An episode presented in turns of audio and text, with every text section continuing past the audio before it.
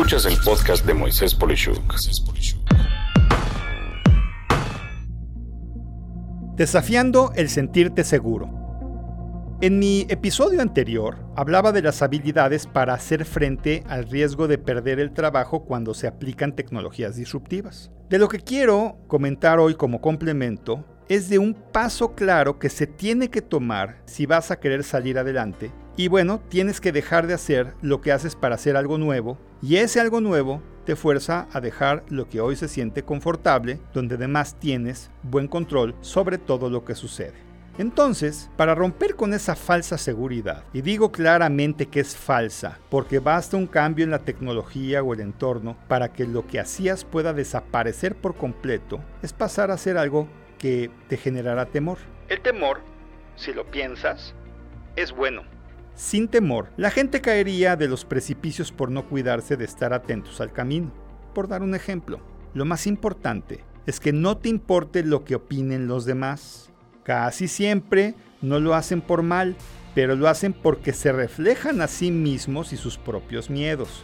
Deja de hacerte excusas y empieza a ganar tu propia confianza, que será el motor que te permitirá evolucionar a la etapa más crítica, que es aprender algo nuevo o hacer algo totalmente diferente.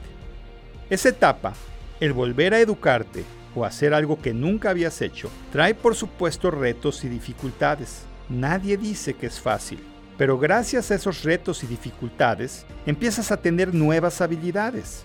Y así, como por arte de magia, cuando dominas las nuevas habilidades, lo que sentías inseguro se vuelve seguro y confortable de nuevo, con el beneficio adicional de que ahora te gusta mucho hacer eso por el hecho de haberlo logrado. Todo estaría bien si creemos que con esto hemos acabado, pero no es así cuando lograste aprender y hacer y vivir algo nuevo. Es tu responsabilidad acrecentar esas nuevas habilidades. Para ello, tienes que impulsarte a hacer cosas nuevas, a fijarte nuevas metas, mucho más agresivas que las anteriores. Para ello, es indispensable que fijes objetivos claros que puedas medir, para saber si avanzas hacia esas metas, pero al hacerlo, dos cosas nuevas sucederán. La primera es que podrás vivir lo que alguna vez imaginaste.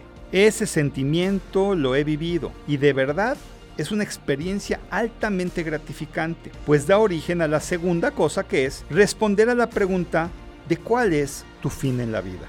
Tener un fin en la vida te permitirá establecer tus límites, tu código de comportamiento, pero, sobre todo, tener el privilegio de aportar algo a los demás. Y ese sentimiento no tiene precio. Espero que desafiar tu zona de confort te lleve a encontrar tu propósito en la vida y en lo posible que lo puedas compartir con los que más quieres, para que ellos a su vez hagan lo propio para lograrlo. Soy Moisés Polishuk y agradezco que me hayas escuchado. Hasta la próxima.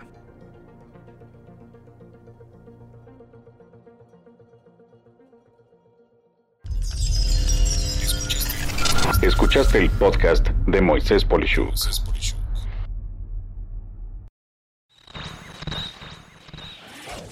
La producción de este podcast corrió a cargo de Pedro Aguirre. Coordinación, Verónica Hernández. Producción general, Dani Sadia.